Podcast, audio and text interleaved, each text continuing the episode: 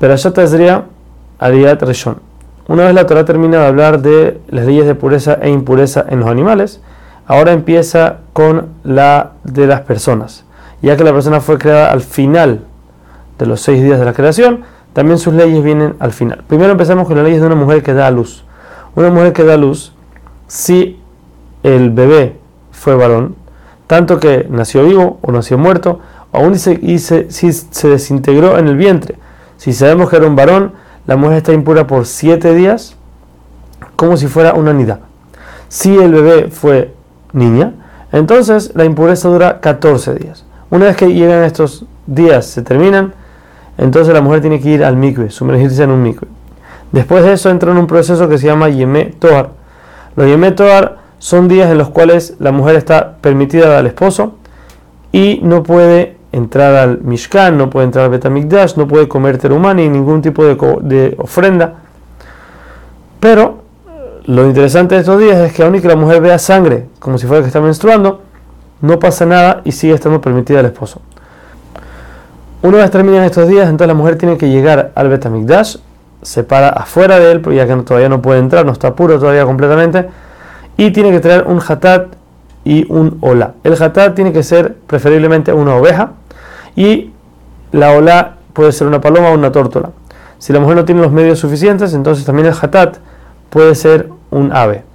Primero se ofrenda el hatat, con esto ya la mujer está permitida de entrar al Betamigdash y de comer ofrendas. Y por último se trae el hola. Tenemos también, después de la ley de la mujer que da luz, tenemos la ley de la lepra, el zarat.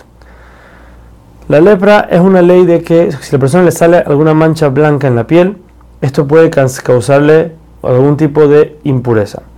Este tipo de impureza está subyugado a lo que diga el Cohen. Así es el decreto de la Torah de que la impureza, si cualquier persona dice eso es un tipo de lepra impuro, no pasa nada. Si el Cohen dice que es impuro, entonces ahí la persona se impurifica. Primero que todo, el tamaño mínimo de la mancha es de un gris. Gris es una palabra en hebreo que significa como una lenteja. Un frijol, una lenteja. El tamaño de una lenteja redonda, ese es el tamaño mínimo que tiene que tener la mancha. Ahora, primero que todo, cuando la persona llega con el cohen con la mancha blanca, si en la mancha que está en la piel había dos pelos, y estos pelos se convirtieron, eran pelos de otro color y se convirtieron en pelos blancos, automáticamente el cohen sabe que esta es una lepra impura e impurifica a la persona automáticamente. Si los pelos no se volvieron blancos, entonces el Cohen tiene que encerrar a esta persona en una casa por una semana, siete días. Después de estos siete días, el Cohen lo ve. Si la mancha quedó exactamente como estaba, entonces automáticamente, entonces ahorita tiene que esperar siete días más.